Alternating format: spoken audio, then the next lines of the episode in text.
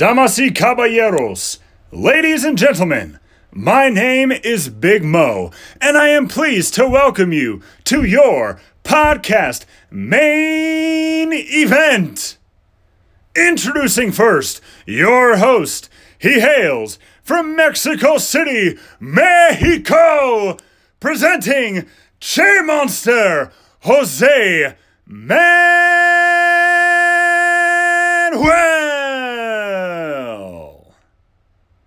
I am ready. Our host is ready. Are the listeners ready? No, I said podcast listeners tuning in across the world. Are you ready for Che Monster Talks? Bueno, el invitado del día de hoy es ex, ex peleador profesional, coach de striking y fundador de Samurai Fighting, Club. Así es. Peregrina, ¿cómo estamos? Gracias por aceptar la invitación, gracias por aceptar la invitación a este podcast. Muy contento, ya este, había estado, pues habíamos platicado de, de que se pudiera dar y muy contento de estar aquí realmente. Eh, Qué padre, la neta, este, pues ya te conocí como por dos horas nada más cuando estuvo la clase Sí, ahí y ni siquiera me pude pasar porque la neta el jiu-jitsu me había dejado muerto, pero muchísimas gracias por aceptarme la invitación. Antes que nada, ¿cómo, cómo va ahorita la preparación? El, creo que ahorita andan en corte de peso, ¿no? no, ya, ya fue el pesaje ahorita en la mañana y, y ahorita vamos al carrero oficial, ahorita a las 5, este, a la presentación de los medios y a que se vean la cara a los muchachos y se piquen ahí como gallos y todo ese, toda esa cuestión, pero ya sí, ahorita es. Bueno, lo que- y me, me encantó el meme que subiste hoy a tu story de tú te sientes de va- te sientes cabrón contra la ya No escuchando rap. Es que, güey, neta, lo que ocurre es de que no sé si ya no les cuesta trabajo eh, entrar a una liga importante, pero te lo juro, los ves en los pasillos ya con cadenitas y se sienten Daddy Yankee y muy matones. es- Y te lo juro, escuchando rap y los audífonos y la chingada, y luego van llorando en el sauna. O sea, la neta me da, me da, me da risa porque aparte, cuando ves a los experimentados, pues andan tranquilos, ¿no? Pero los chavitos, yo, estoy a punto de abrir un nuevo término que se llama el sicario del MMA, porque trae una pinche actitud como de sicario, güey, que la verdad es que, pues, lejos de ayudarles, les perjudica porque esa actitud en una derrota, pues realmente eh, no los va a llevar a nada. Es muy cierto, es muy cierto.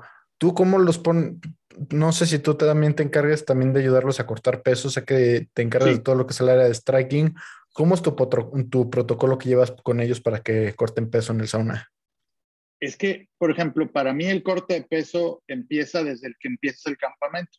¿Cómo debería O ser? sea, ha- hay una planeación en cuánto estás, a cuánto vamos a llegar, cuánto vamos a llegar a la Fight Week y en la Fight Week cuánto vas a cortar eh, de a lo mejor una dieta cetogénica y cuánto vas a acordar un día antes. O sea, a mí, a mí si hay algo que me gusta es que se duerman en el peso o con 400 gramos arriba para no batallar. Eso es como lo que debería de, ser, ¿no?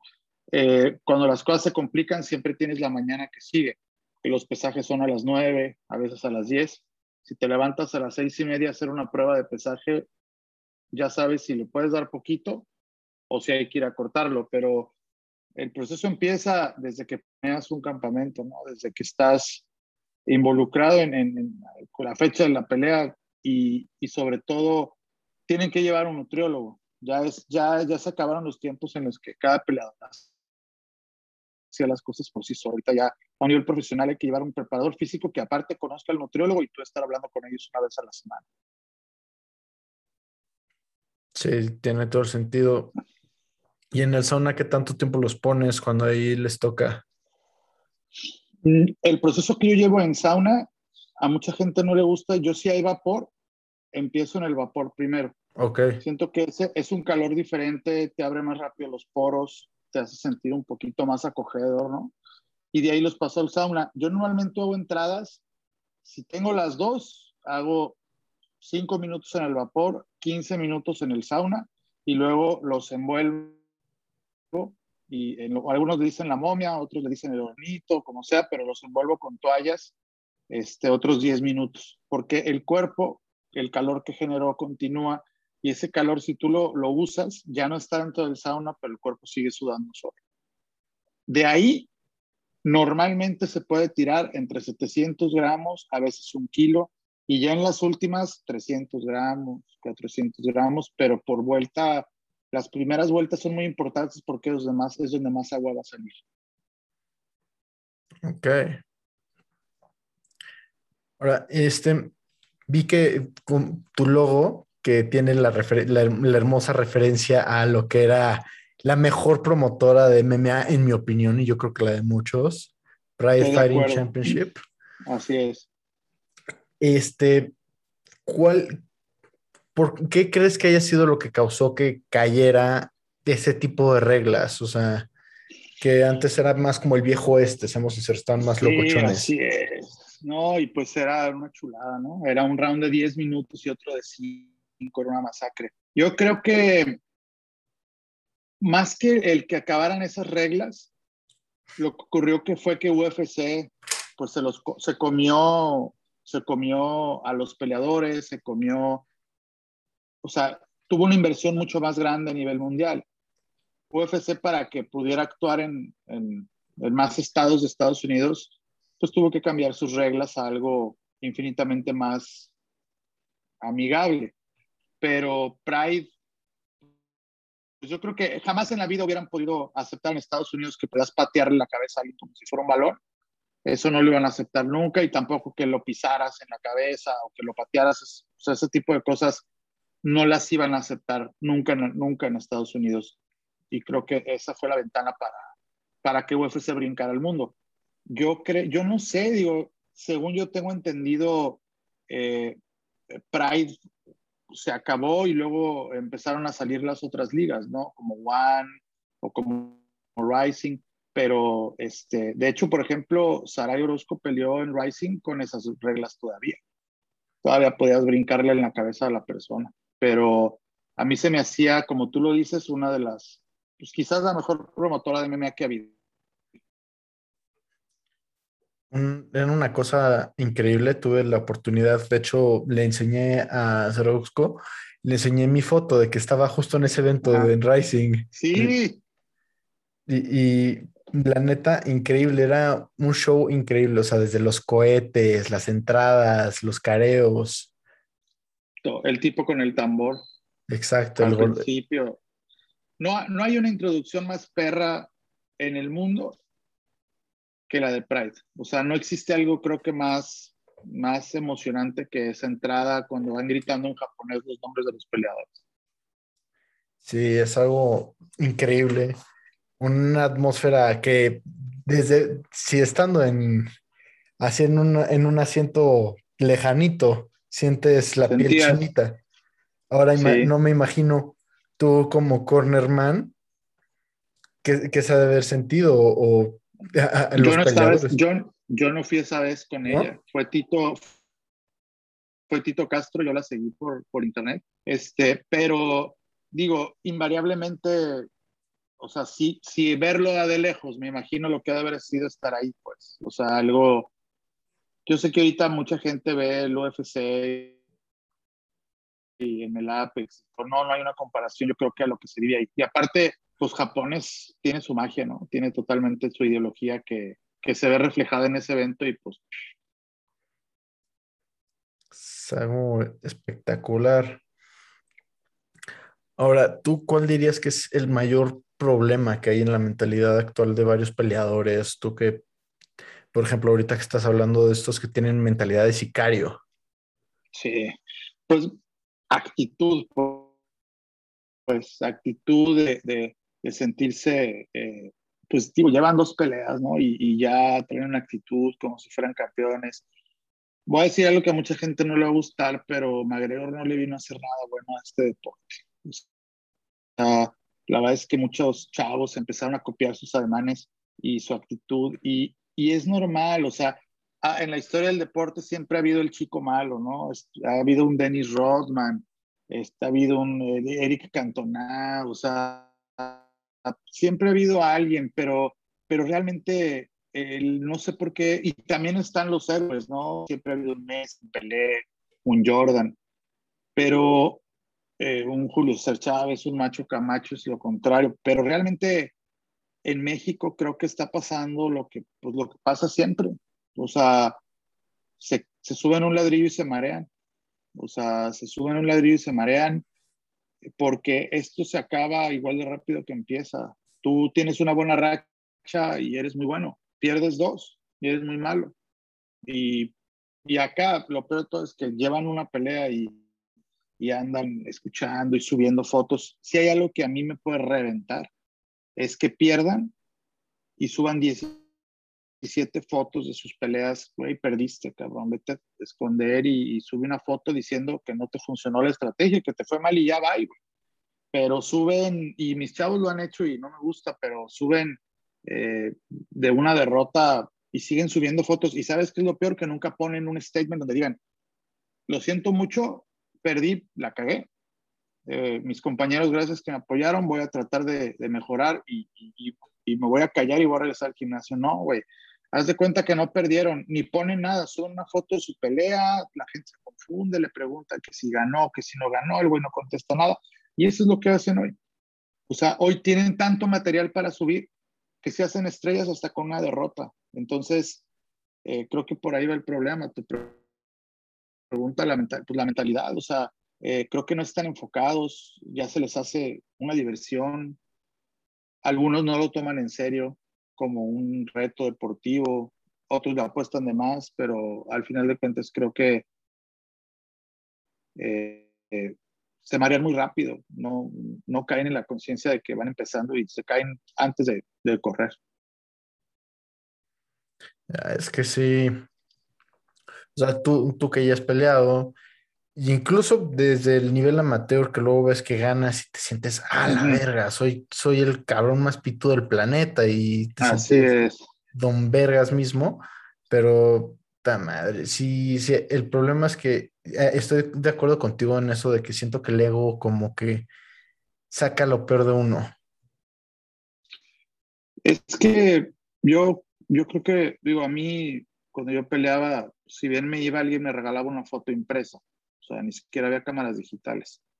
O si las había, pues no, no se usaban para eso, era difícil obtener material de tus peleas. Yo tengo peleas mías en VHS, entonces, pero pues peleabas, te ibas y no había Facebook.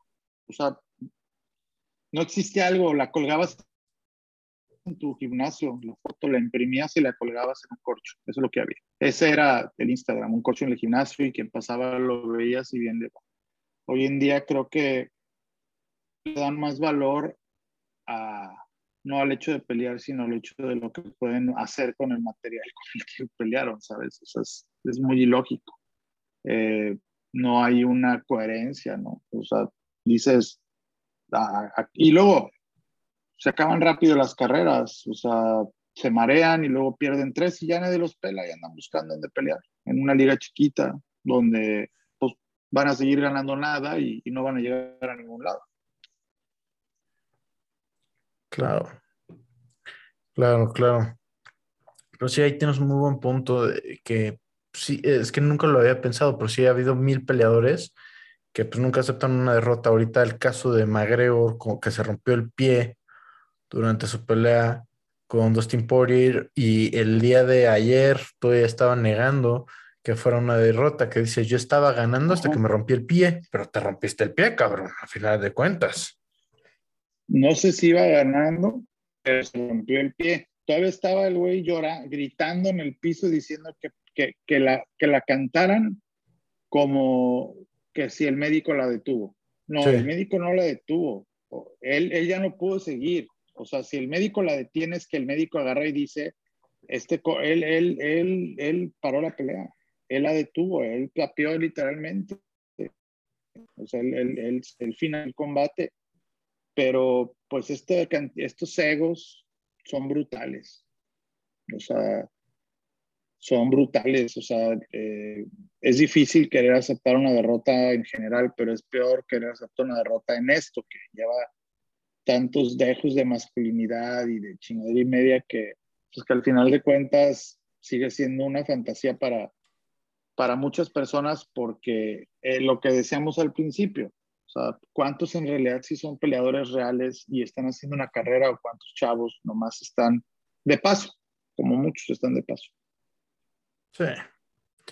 No, y luego lo que es muy deprimente es que me, estaba viendo que en JFL, de hecho, hay un peleador que su apodo es McGregor. Su, apodo es Conor McGregor, o sea, como Marco Conor McGregor, sepa qué cosa, o sea, no, más piensas, güey, no mames. Sí.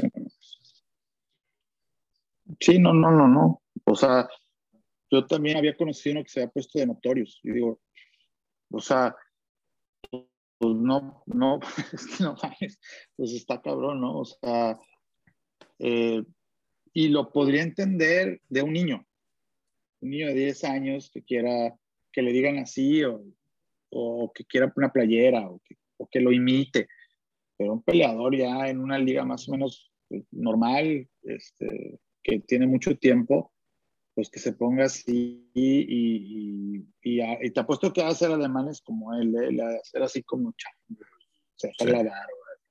No más falta que sí, se ponga un tatuaje de él, que debe de haber ya, ¿eh? Sí. Súper deprimente eso de que, madres, o sea, le estás dedicando tu identidad a otra persona. Exactamente, exactamente. Una cosa es que te declares fan de alguien y otra cosa es que copies a alguien es muy diferente. O sea, yo soy, yo puedo ser fan eh, de Shogun Rua, pero no me voy a poner Shogun Peregrina a pelear. O sea, no. Te puedes comprar el short del güey, pero no te puedes llamar como él y actuar como él, entonces pues, tú no eres nada. Exacto, eres, eres la sombra de. Aparte, McGregor, güey, McGregor ya es como el Maradona, ¿no? De, del MMA. O sea, ya saca, o sea, ya nomás son escándalos, drogas, güey, este, viejas, anda por, ya está bien gordo, este, digo, pobre güey, era muy bueno, eh, pudo haber hecho muchas cosas, pero, pero para mí eso es el Maradona del MMA, o sea, era, no, nunca fue tan bueno, pero, pero para mí ese güey ya se le fue, se le, lo, la perdió, como varios futbolistas, lo perdió, se le ganó la lana le ganó el poder, le ganó tanta fama, güey, tanta...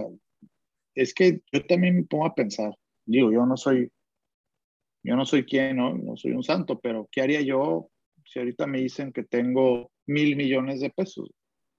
Mil millones. Sí. Que tiene acceso prácticamente a todo lo que quieras. Entonces, dices, güey, pues a lo mejor una de esas te pierdes, pero no públicamente seguir retando a la raza y poniendo cosas en Twitter y te ves, te ves mal, güey. Yo no creo que ese güey vuelva a ser lo que fue. Pero no diría, ¿quién dirías que es más el Maradona del MMA?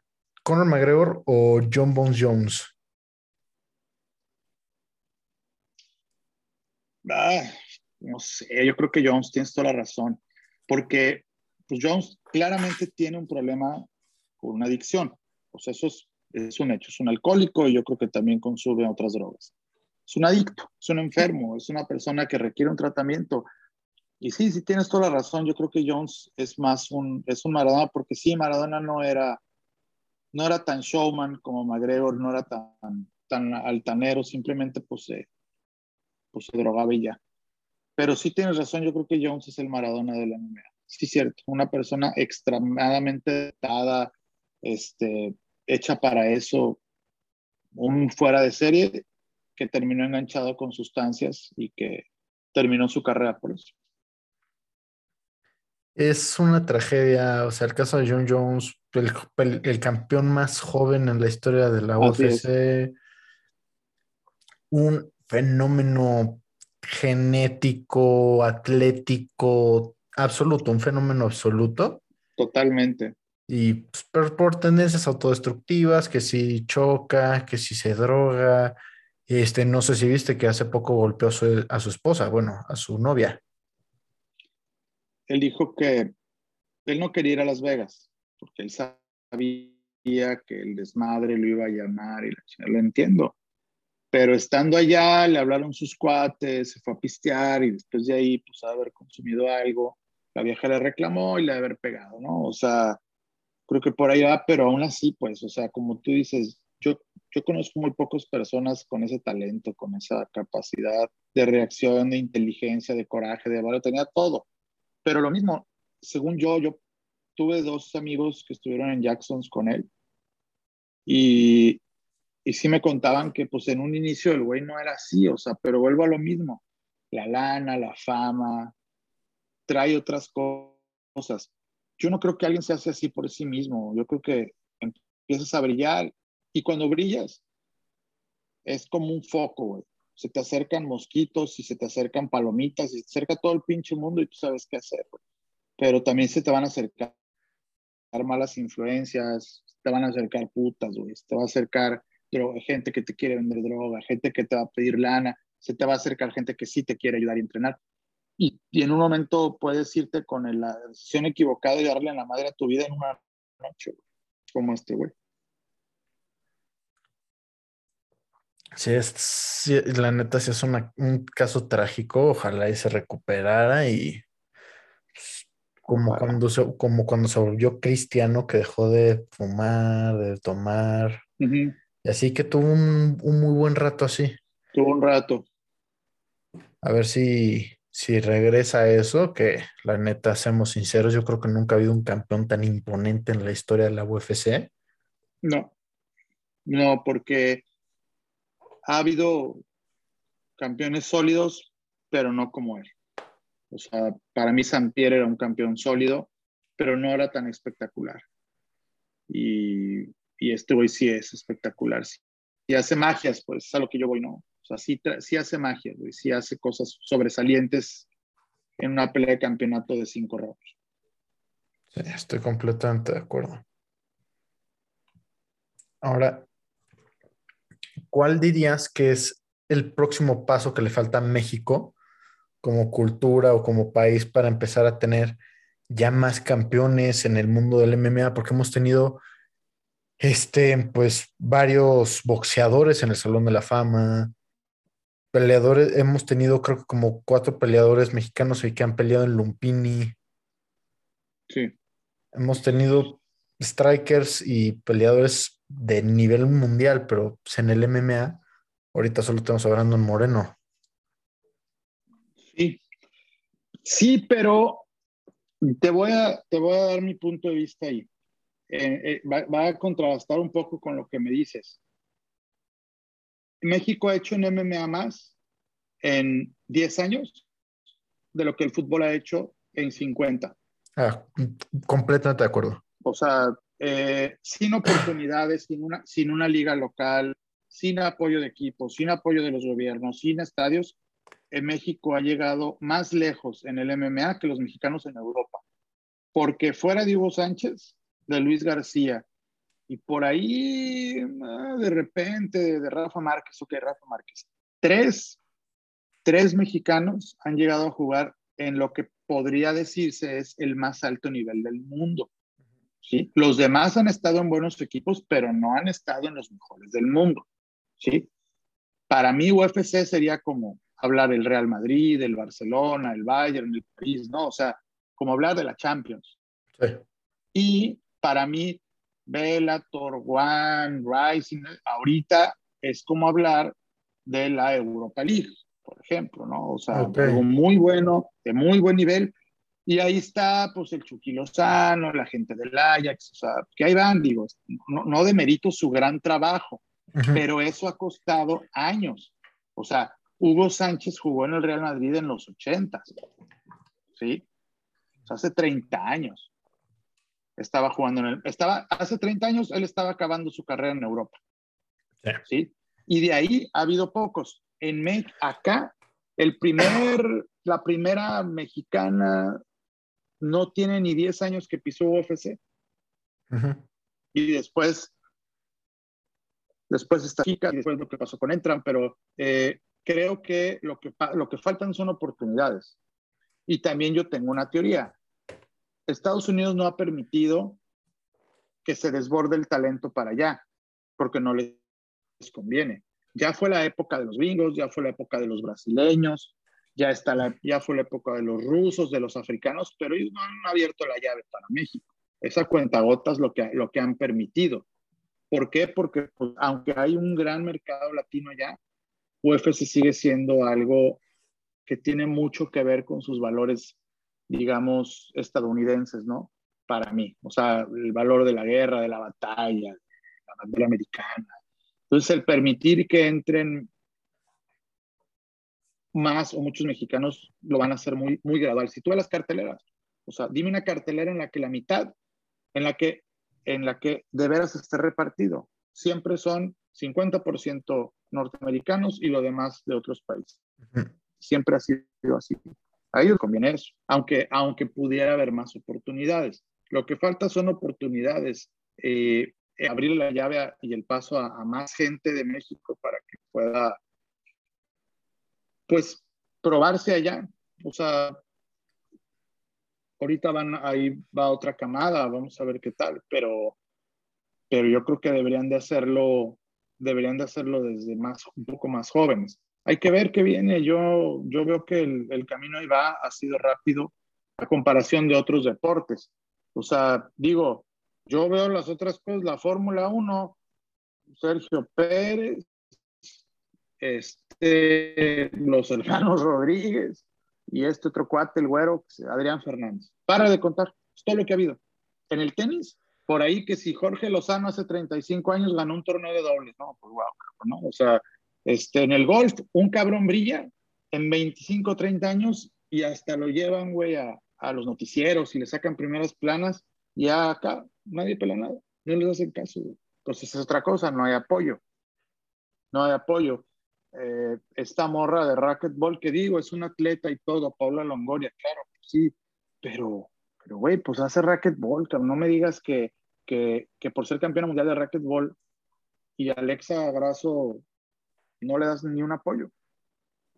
Se me hace, se me hace terrible, pues. Sobre todo cuando es un deporte de, de, uno de los deportes de mayor crecimiento a nivel mundial. Es por exactamente, el racquetball no tiene que, o sea, es más, ¿tú te sabes las reglas del racquetball? Güey, ¿Sí?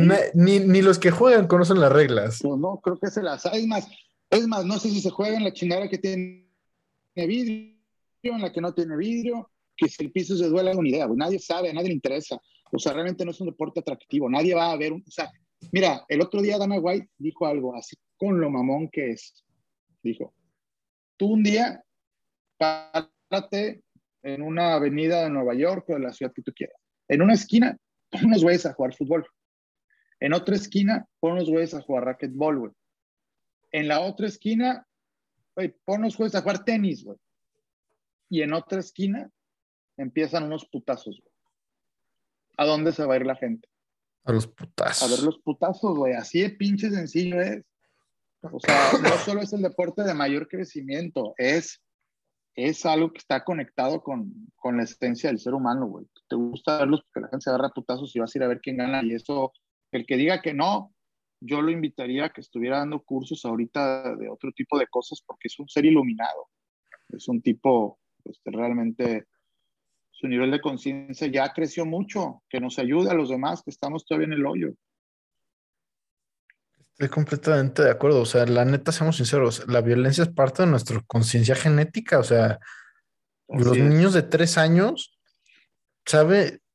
Se, desde chiquitos saben agarrar, buscan agarrarse a putazos. O sea. Se quitan las cosas violentamente. No me lo das, te lo quito, güey. Así de fácil.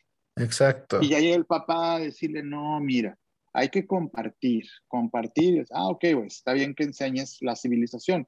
Pero si tú no se lo dices, el morro el morro le va a querer quitar y, va a, y se va a quedar con el juguete el que es el morro más fuerte. Exacto. Y así es, así es el mundo animal. Exacto, o sea, la neta, la gente que dice, no, es que es un deporte demasiado brutal y así, es gente que está tratando de negar su naturaleza, o sea, a final de cuentas, todos, o sea, tú por, simplemente por el hecho de existir, algún antepasado tuyo fue guerrero, alguno de tus antepasados probablemente le sacó las tripas a los de alguien más Y viceversa. Un día de tu vida, a cualquier ser humano, alguien de tu propia especie, o sea, otro humano, te va a querer chingar. Yo no sé si emocionalmente, físicamente, económicamente, pero te va a agredir y te va a querer chingar. Si tú eres inofensivo, te va a chingar. Esas personas de las que tú hablas son inofensivas. Son personas inofensivas que no tienen capacidad de violencia y por lo tanto no tienen capacidad de aceptarla. Por eso, güey. O sea, por eso a entrenar un arte marcial es tan importante, porque te conecta con ese lado. Y los niños los conecta con un sistema de defensa y los agresores prefieren víctimas débiles.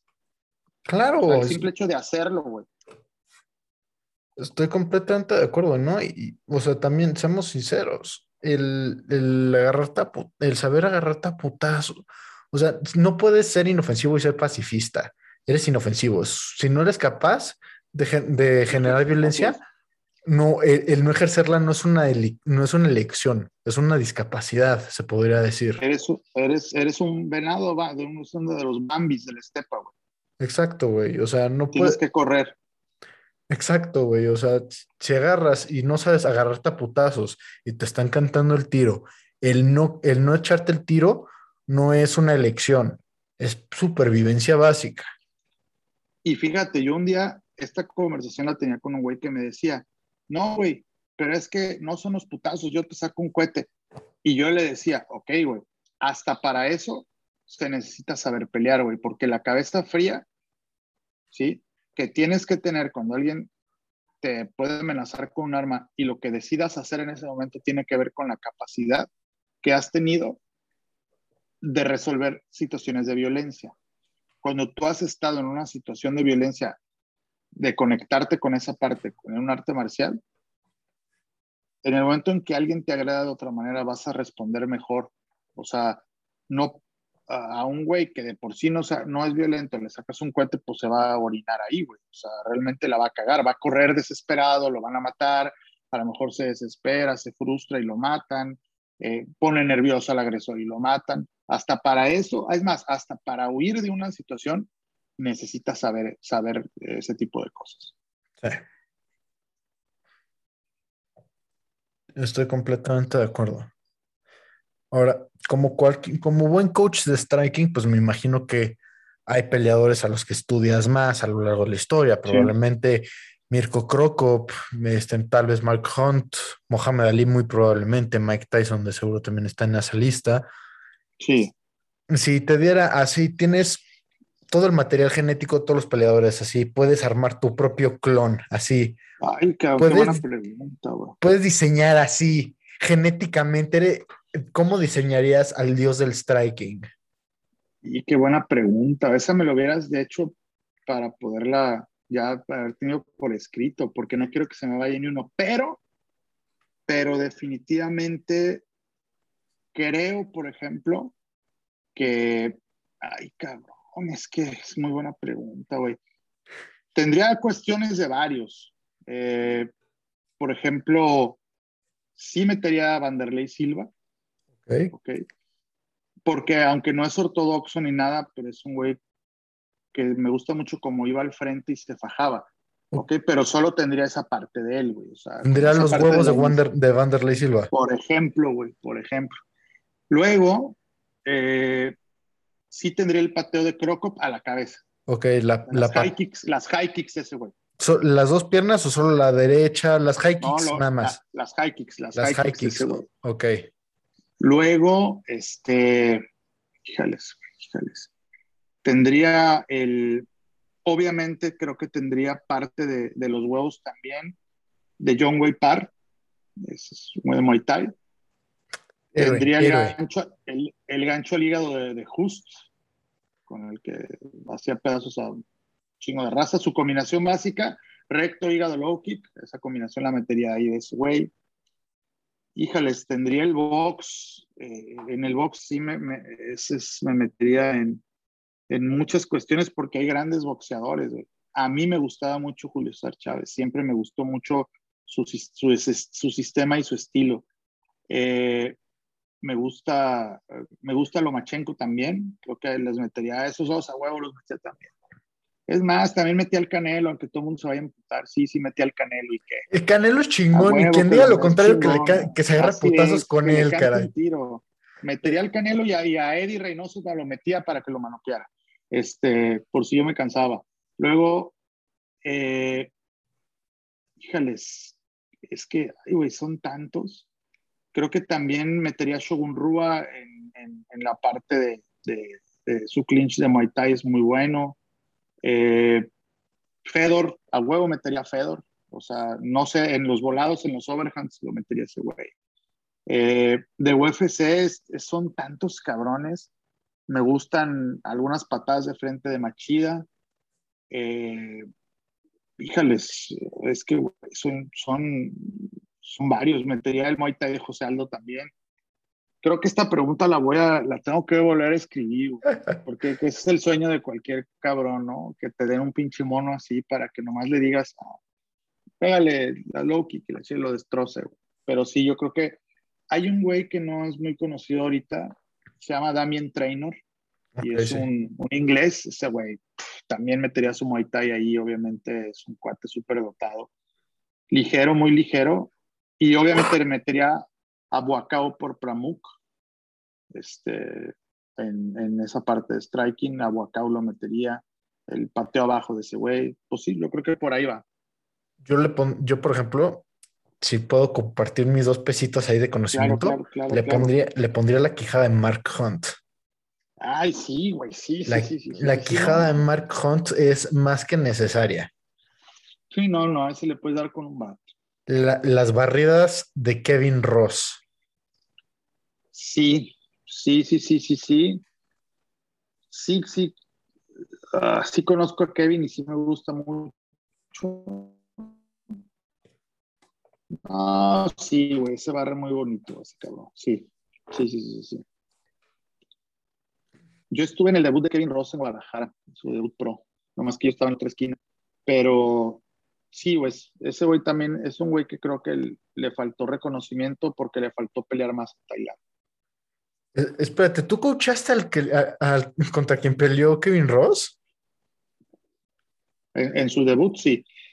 Y yo, sí, sí, sí, sí, sí. Es que fue su debut pro. Sí, sí, sí, sí, en Guadalajara. Estuvo, de hecho, ya estuvo en el podcast Kevin ah. Ross y platiqué con él sobre. En el otro lado. No mames. y de ahí, de ahí iba con su coach, un güey que se llama Mark Layena Bichir. Sí.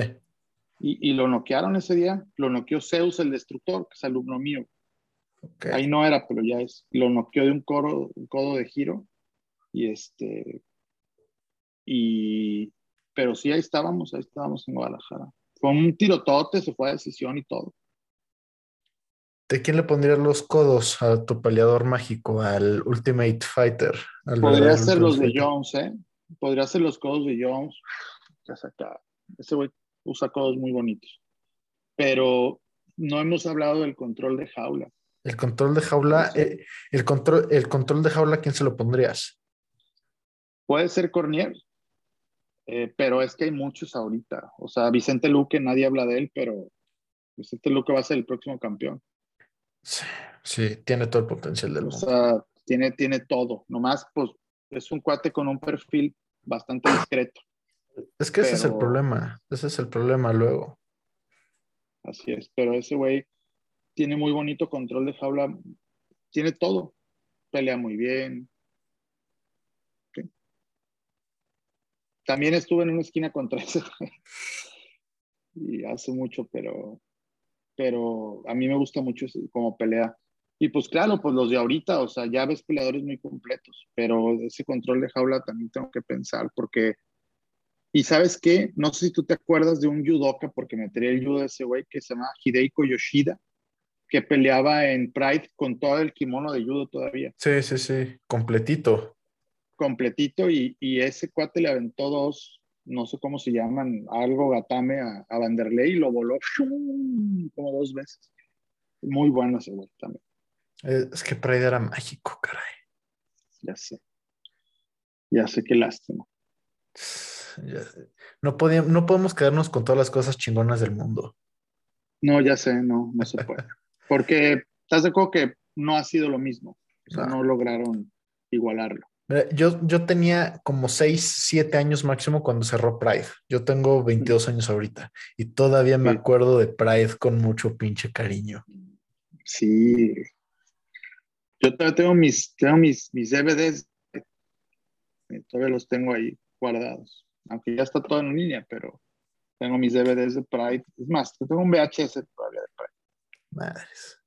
Y es lo que veía todos los días. Pues es que es lo que se podía ver, pero no había internet. Eh, es mucho mejor que la mayoría del contenido que encuentras en el internet actualmente. Exactamente. También por otra parte, sí. Porque, luego ves la gente que se pone cabrones como Logan Paul, Jake Paul. ¿Tú qué opinas de estos youtubers que ahora, que, ahora son peleadores, según? Mira, los critico, pero si me invitan a pelear, iré a pelear. Entonces, pues tampoco puedo criticarlos mucho. Están haciendo su chamba, están ganando lana. Eh, es una burla, es una burla, pero pues es como si un youtuber invita a, a un jugador retirado de fútbol a pelear, a jugar un partido y le gana y le mete un gol. O sea, pues a la gente le gusta ver eso, pues que lo consuma. Es una estupidez. Yo no sé cómo Tyron Woodley pudo perder. O sea, realmente me parece una burla, me parece una risa. No sé cuánto le ha de verdad, a lo mejor ya resolvió su vida. O sea, no lo sé, pues, pero, pero qué manera de acabar una carrera. O sea, no, no entiendo. Y aparte los, los dos ahí grabando. No, no, no. No, no, no. Mira, eh, yo creo que es una tragedia para el deporte como deporte, pero es una maravilla para el negocio. Porque al final de pues cuentas ese es el problema. Que tenemos que tú y yo tenemos tendencias de puristas, que es como, no, es que quiere, es que es un deporte de gladiadores, que chingue su madre de todo el lado del negocio, pero también sea, a Dana White, pues, ¿qué es lo que le importa? poder seguir teniendo su pinche imperio. Sí, sí, sí, sí, pero su estándar de calidad es alto. Eso es cierto, eso es cierto. O sea, sí es un, sí es un negocio, sí es un imperio, es un monopolio, pero es un estándar de calidad altísimo. O sea, quien está ahí realmente es porque tiene un talento. Es más, no quien está, quien se queda. Un chingo de gente llega. Le dan su contrato tres peleas y se va a las tres peleas. Eso pasa más de lo que mucha gente nos damos cuenta. Un día viste un güey en, una, en, una, en, las, en las preliminares de las preliminares y luego lo volviste a ver dos meses después, no, es más, nadie lo vio y luego ya no sabes de él porque no se quedó. O sea, yo creo que no se queda ni la mitad de los que llegan a UFC. No manches, o sea, estaría poca madre. Sí. El, de los, Sí, no, o sea, seamos sinceros, el, es como, se podría comparar con la UNAM, de que mucha gente llega, pero poco se queda. Así es, o sea, llegan, ya te aceptaron, empiezas y al tercer semestre, no, pues no acabas, o sea, no acabas, acá llegan y, y tú llegas a UFC y tu contrato es de tres peleas. Y si no ganas, dos, te vas a ir, lo más probable. O que hayas ganado una increíblemente, otra por decisión muy cerrada y la otra no sabemos, es muy rara. Tienes que ganar. Sí. Entonces, de entrada, la mitad se van. La mitad no van a ganar las tres. Entonces, de los que se quedan, todavía hay un porcentaje que le dan otro contrato y también se, se depura ahí. Sí,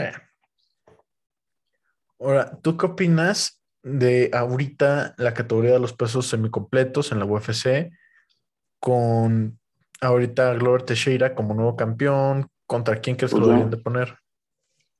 Híjales, no sé, yo no me lo esperaba. Yo tampoco, ¿eh? O sea, yo, yo soy fan de, de Jan Malkovich, que además se me hace súper. Sí, sí, sí sabes la historia de la pulsera que siempre trae. No. ¿no? Trae una pulsera que cuando estaba caminando en un bosque ahí en Polonia, Ajá. Eh, paseando a su perro, ve un güey colgado. que se había suicidado. Y llama a la policía, los bomberos eh, agarran y le dan la cuerda y le dicen, oye, pues, no te quieres quedar la cuerda porque los polacos creen que tener la cuerda de alguien que se suicidó te trae buena suerte. Tiene una pulsera hecha con la cuerda del cabrón. Se me hace de las cosas más varas, hardcore, metal. Muy badass, güey. O sea, eso es metal as fuck. Tener tu cuerda hecha de muerto, tu pulsera hecha de muerto, básicamente. Oh, güey, eso, lo que decíamos, ¿eh? Ni John Wick, ni John Wick la tiene, güey. Ni John Wick la tiene. Que, que hay que reconocer que John Wick es la mejor trilogía de acción en la historia del cine.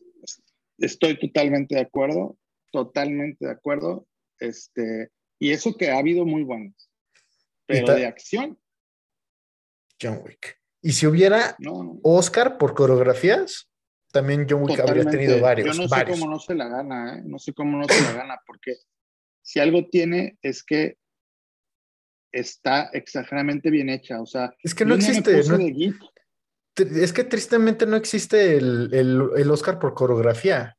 Existe cinematografía. pero si existiera, pum, se los deberían de dar aunque sea atrasado, o sea, de, no existía, pero se los merece. Pero a las tres, yo me he puesto de geek de repente a ver algunas escenas y, queriendo ver, a ver si el güey la caga en cuando tiene que descargar y cargar. Le cuento las balas y lo hace perfecto, güey. O antes o cuando se le acaban. Y según el cohete que trae, las, hacen, está coreografiado hasta cuántas balas debería tener esa pistola para que haga su, su cambio no, güey, yo no sé. Y vi, vi algunas escenas de lo que viene, que sale entrenando en pants, eh, con un arma larga y, se ve que va a estar de locos, va a estar de locos. Sabes que es, o sea, es, impresionante cuando mata a este Bolbón en la biblioteca. sí. Pues ese güey mide 2 metros 30, o sea, no mames.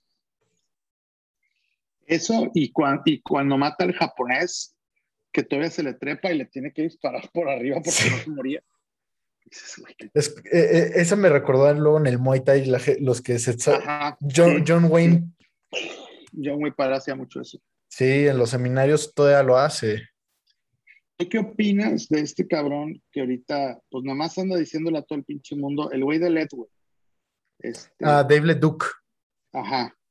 Híjole, le falta un tiro bueno, Le falta un tiro con muy cabrón. Exacto, porque es que él está acostumbrado a pelear contra peleadores de Letway tradicionales, no, no, la, no la época moderna. O sea, ya ha tenido, no ha, no ha perdido en Letway, sí, invicto, que pues, ah, eso hay que reconocerlo que está cabrón. No, total, está muy cabrón, pero. Pero también el güey llegó con conocimientos de otras artes marciales. Llegó más preparado que cualquier otro peleador a pelear con gente que no se esperaba que este güey supiera pelear. Claro, él pelea en la peleaba en la manera tradicional que a partir de los 81, a partir de los 77 kilos es peso libre. Sí. Él pelea en 81 kilos y puede tocarle un güey de 120 y se tiene que chingar. Pero el cabrón llega después de haber entrenado eh, en, ¿cómo se llama? En TriStar que es donde entrenas en Pierre, y después de haber entrenado en Tiger Muay Thai, a, a pelear con gente que había entrenado en su garage sucio. Sí, claro, y aparte, sí, siento que está peleando con gente que podría llamarse amateur del deporte, que no, han tenido, no tienen un nutriólogo, no tienen un preparador físico, no tienen toda esa gama de cosas atrás. Este cabrón es un atleta de alto rendimiento. Eh, exacto, o sea, eh, es, de estos pocos atletas veganos de alto rendimiento, porque, o sea, no, no es por ser mamón con los veganos, que le tengo un chingo de respeto a los veganos, pero es muy diferente agarrar y tener un nutriólogo, o sea, es mucho más fácil tener un control alimenticio comiendo de todo que solamente siendo vegano. Y este cabrón es un atleta de alto rendimiento siendo vegano.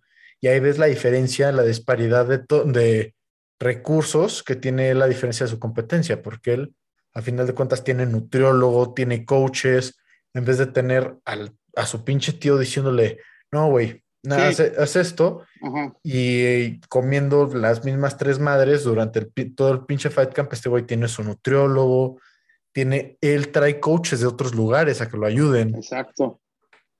Sí, no, no. Y su vieja está bien guapa. Madres, sí. Pero también, ¿qué esperabas de un, de un cabrón que se casa con una rusa? Sí, sí, sí, sí, sí, sí, sí, sí. Y ella debe estar feliz. Pero, pero, híjale, no sé, sí me gustaría verlo con, con Bacao, verlo con, pues, con un güey perrón. No más que, pues, ahí es donde, yo no sé por qué le sacan a los cabezazos o él cuida mucho su carrera, pero tampoco está tan fácil cabecear un vato, güey. No está nada fácil. Si meterle un putazo no está fácil, güey. O sea, Eh, Ahora, ahora, ¿tú qué opinas de todo? Hablando de Bocao, porque seamos sinceros, sabemos que Bocao trae una farmacia puesta. sí, sí, sí, sí, sí, sí, sí. ¿Cuál es tu opinión de ahorita todas las crisis de anabólicos que hay en el deporte? Uf, es un tema muy complicado, güey. Muy complicado porque ya, ya está separado entre nutrición, suplementos y anabólicos. Entonces ya hay líneas delgadas entre esas dos, entre esas tres.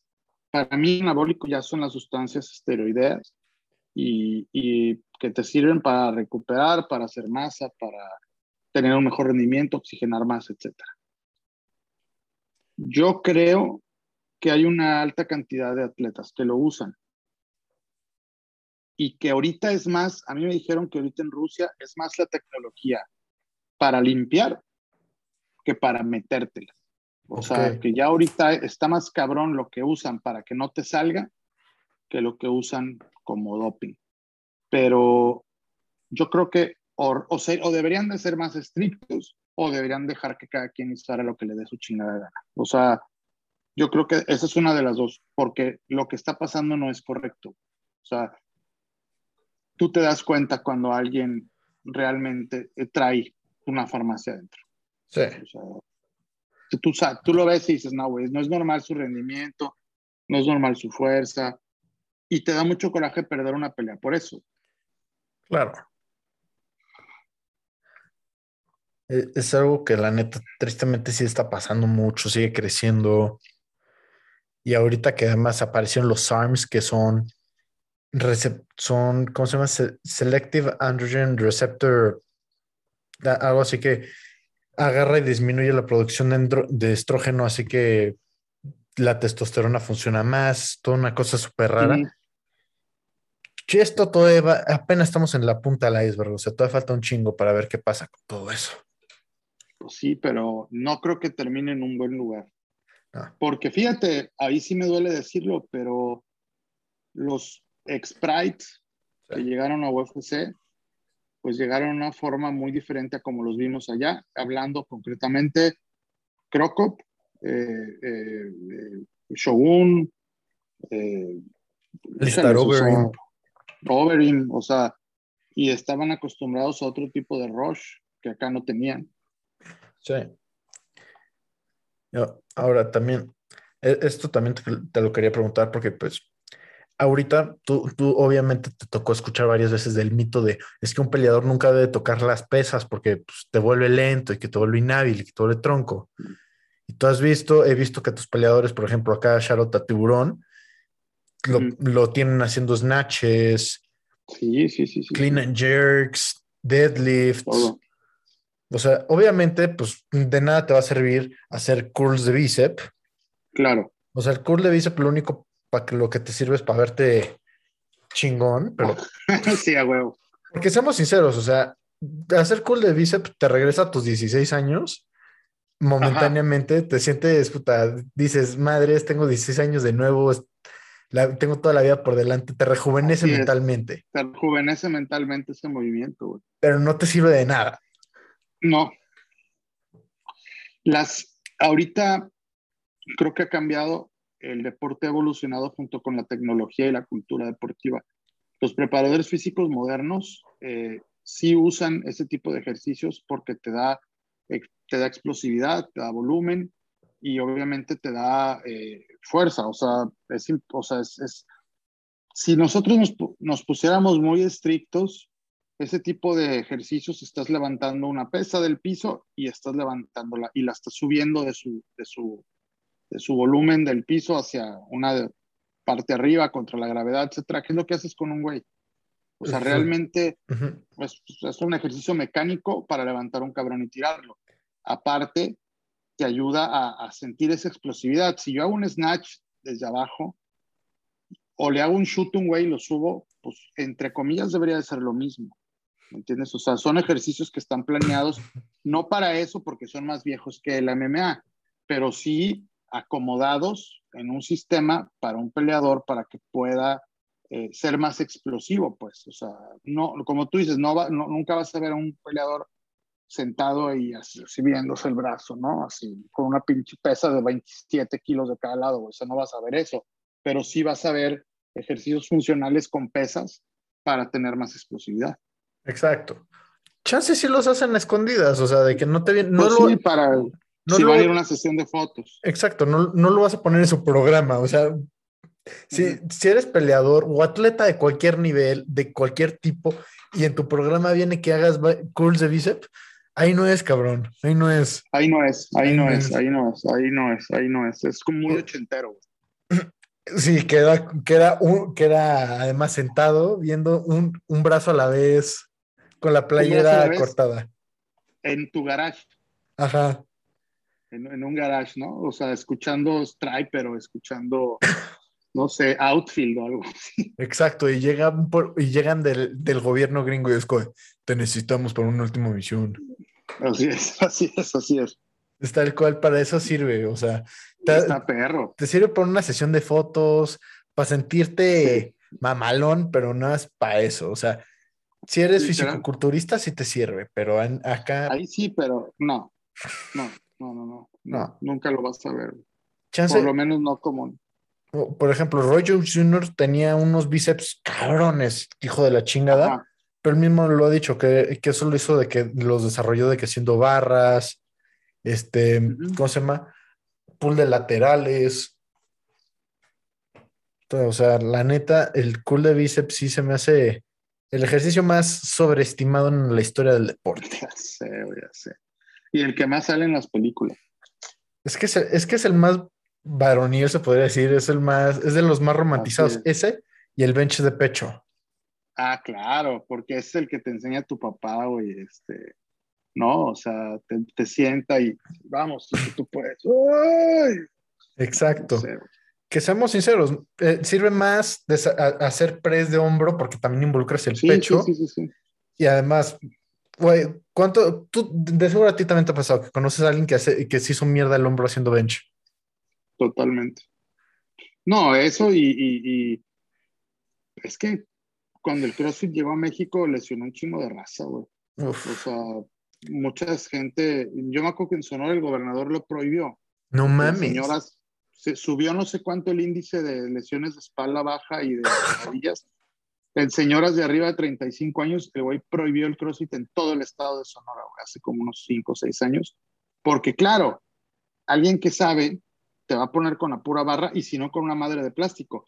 Pero llegaban güeyes como en todos lados, que tomaron tres clases, eran instructores de, de aeróbics o de pesas, vieron un tutorial, se pusieron a hacer y las señoras haciendo snatch con 12 kilos y se partían la madre y se lastimaban, les salían hernias. No, no, no, es una, está terrible. Además, o sea, seamos sinceros, el problema es que luego tienes el, el coach que dice, quiero que se sientan cansados, porque seamos sinceros, un coach no necesariamente agarra y te deja muerto después de entrenar. No, no, hay veces que no. Hay veces que no es necesario, hay veces que nada más sientes que calentaste, punto. Pero, pero a veces eso es lo que se necesita, o sea, pero el problema es que luego hay coaches que les duele su orgullo que todavía puedan seguir después de una hora y dicen, no, güey, pues tiene que estar perrona la rutina y ahí es cuando más lesiones hay. Pero es que esa es gente que no es, o que no es muy inteligente, ¿no? Porque yo siempre, yo siempre, a mí me costó trabajo que en mi equipo hubiera una unión, una conjunción entre el coach de físico, el coach de lucha, el coach de box, el coach de acondicionamiento, o sea, en la que tuvieras y pudieras saber que hay días que tu clase es técnica y no lo tienes que matar, güey, porque nadie aguanta cuatro horas de que sea la peor clase del día o las cuatro horas, nadie aguanta eso. A veces nada más necesitas yo quiero, quiero tu opinión. ¿Tú cuál crees que debe ser el momento más duro? O sea, el acondicionamiento o las clases ya de técnica. Lo que sería, ponte tu clase de box, lucha, jiu-jitsu. Yo, en lo personal, lo combino. Hay semanas en las que el físico va a ser lo peor. Sí. Y hay semanas en las que la técnica va a ser lo peor. Y hay semanas en las que el día de sparring va a ser el peor. Pero no puedes hacer todo eso en la misma semana. eso, eso te lo puedo decir, pero en, en, en, el, en un plan de Fight Week, de, un Fight Camp, eh, primero el físico te va a tronar y luego el físico va a agarrar una, una meseta y la parte técnica de clases va a subir en cuanto al jiu-jitsu y el striking y vas a estar muy madreado por eso. Y luego te vas a bajar a la técnica y a lo mejor vuelve, los sparring se hacen lo duro y luego el físico aprieta. O sea, hay picos en todo. O sea, siempre hay algo que va a estar siendo lo duro, pero el chiste es no juntarlo. Estoy completamente de acuerdo. O sea, no puedes agarrar y solamente darle al físico y descuidar técnica, descuidar striking, descuidar el grappling, lo que sea. No, porque luego te hacen una hora de físico, una hora y media y ya no quieren hacer nada porque están muy puteados. Eso tampoco tiene sentido, ¿no? O les pusiste tú una super chinga durante una hora y media y ya no quieren hacer físico porque están muy madreados, Pues también no son máquinas, como son humanos. ¿Tú qué consideras que es, que es mejor ir a hacer eh, físico en la mañana y técnica en la tarde o viceversa? No, yo sí creo que el físico va mejor en la mañana. O sea, por ejemplo, algunos de mis peleadores hacen físico a las 7 de la mañana, luego hacen una clase pro de striking o de lucha a las 10, y luego hacen en la tarde otra de striking o una de jiu-jitsu, por ejemplo. O sea, y si no, lo alteran y hacen el físico a las 12, pero nunca hacen físico en la tarde. A mí no me gusta, me gusta más en la mañana. Debe haber por lo menos como ocho horas de descanso después de físico, ¿no? Ajá, sí. Pues no, acá digo, debería ser, pero de 7, 8, 9, 10, no, son como cuatro. También por los tiempos, digo, ellos también pues tienen que dar clases y eso. Pero lo ideal sí debería ser que hubiera más de cuatro. Eh, acá de repente no se puede, hacen a las 7 y la clase empieza poquito después de las 10 y este, cuando es una sesión muy fuerte sí se esperan hasta en la tarde para entrenar. Ok. Ahí sí, ahí sí. Ahora, ¿cuál, ¿cuál dirías que es uno de los mayores mitos que hay relacionados al mundo del MMA? Porque pues, todo, de seguro has escuchado todos los estigmas y todos los mitos de no, es que puro pendejo. El primer mito es que te vas a ser millonario, ¿no? O sea, que, que con eso vas a, sobreexistir ya nomás porque te hiciste peleador, eso no es cierto. Eh, yo creo que otro de los mitos eh, es que, pues, son, todos son atletas de alto rendimiento, eso no es cierto tampoco. O sea, es una mentira vil. Que son gente sana, tampoco es cierto. Entonces, hay muchos mitos en base a eso. Pero eh, es que, ¿sabes qué? Ahí tocas un tema. Una cosa es entrenar artes marciales mixtas, otra cosa aprender un sistema de combate y otra cosa es ser un artista marcial. Entonces, eh, no es lo mismo que yo juegue fútbol con mis compas este, el miércoles en la noche y de ahí hagamos unas chelas con un asado, no me hace ser futbolista. Me gusta jugar con una cáscara. ¿Entiendes? Esa es la gran diferencia. Hay gente que se mete a entrenar y va dos veces a la semana y le gusta, pero no es un artista marcial, no es un atleta. Es un güey que le gusta hacer una parte del deporte porque se siente bien, pero pues no, no, no está adquiriendo lo mismo que adquiriría una persona que dedique su tiempo a eso.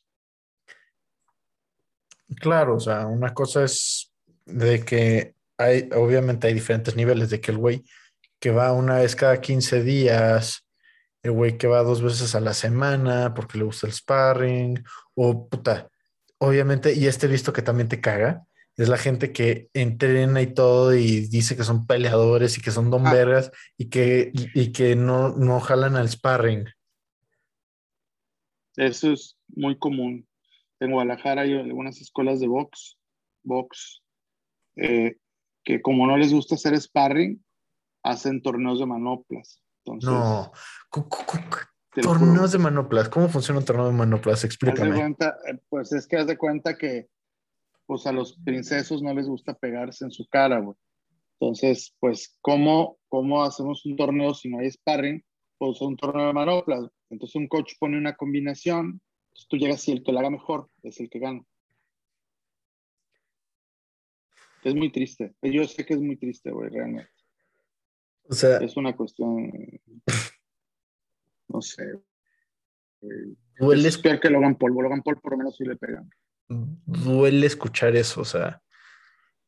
Porque incluso el coach de Muay Thai de, de Okami luego se burla de mí de pinche white chicken porque soy, soy niño tech. Pero el cabrón me llevó a, que me agarrara putazos a Catepec y no me rajé, o sea, me di, yo ah, pues ahí está, güey.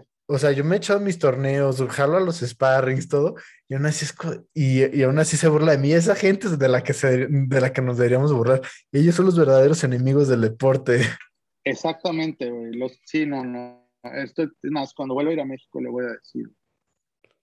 No sé, está de la chete eso. Pero, no, digo, eh, sí, quien, quien haya hecho un solo sparring en su vida sabe de lo que se trata. O sea, sabes lo que significa y enfrentarte al miedo, a, la, incertidumbre, a todo ese desmadre y salir bien de ahí. Yo no, mira, yo no conozco un solo cabrón en la vida que esté sano de su mente o que medio sano, que no haga un sparring y ese día salga y esté en paz consigo mismo, ¿sabes? O sea, este, no hay un día en el que salgas más a gusto contigo que el día de los sparring. Estoy completamente de acuerdo. Nada, nada te purga de la mente tanto. Así es. Y, sales con una visión diferente de las cosas. Pero no creo, que en un torneo de manoplas pase eso. Estoy casi seguro de que no. Y, y también, me o sea, seamos sinceros, una cosa que a, todos, a todo el mundo le pasa, sobre todo cuando eres el alumno, que te da un chingo de miedo es cuando es día de sparring, ya todos tienen su chambelán, y, excepto el coach, y te está viendo directo a los ojos. Y te dice, ven. Vente. Sí, a mí se me está acabando ese 20, Master, pero, pero todavía queda poquito, güey. Yo, yo, yo ya no sé qué hacer porque siento que en poco tiempo yo ya voy a hacer al revés, güey. Al que van a voltear a ver cuando quieras descansar, ¿sabes? Híjole. Eh, eso duele, eso duele cuando eres el round de descanso, duele el orgullo. Yo ya, yo no quiero ser el round de descanso. Antes de eso me voy a retirar con dignidad. Pero, pero ahorita este, todavía, todavía imprimo cierto temor. Pero yo creo que ya estoy a un paso de ser el round de descanso y no quiero ser el round de descanso. No quiero llegar a eso. Antes de eso me voy, a, me voy ya nomás a dirigir y me voy a ir a esparrear las clases de, las, de la tarde. Vas a esparrar con las señoras. Sí. Y, o con los niños. con los niños, exacto. Ya. Ya de perdida, con los de ocho años. Así es. Pues ya lo que caiga. No, pero, sí, sí, sí, esa sensación, a mí, me, a mí afortunadamente, me, justo lo que dices, de que nada te da tanta claridad mental como unos rounds de sparring. Yo afortunadamente creo que casi todos los lunes los empiezo con unos rounds de sparring de box, así que ya mm. tienes un buen día en automático. Exactamente, y aparte, como que cuando resuelves eso, hay otros retos de tu vida que toman otro sentido más fácil, ¿no? O sea, como que te pones a ver y saber, me acabo de subir con un voy a agarrar putazos, no se me puede complicar tanto. Exacto, exacto. Hace que todo se vea más sencillo. Así es. Oye, Master, eh, Espérame, Mau. No, no, no me cuelgues. Mauricio. Mau. Uy. Mau. Mau. No, mira, se murió, güey. Te lo juro que eso. Mau. Vámonos. Oye, Master, tengo que ir al pesaje. Este, hay que reiniciar, hay que retomarla, ¿no? Luego después, está muy interesante. Estamos llegando apenas al... Sí, a la mitad. Fuerte. Exacto. Así es. ¿Algo más que quieras decirle a la audiencia? No, pues, eh, híjales, estos espacios siempre son muy valiosos. Les agradezco, te agradezco muchísimo la invitación. Luego me platicas de los juncos de allá atrás. Espero ver algo de Star Wars por ahí. Ah, claro, que, este- claro que hay, claro que hay. Y, este, y pues espero que esta no sea la última y hacer un tomo 2 lo más pronto posible porque está muy chingón.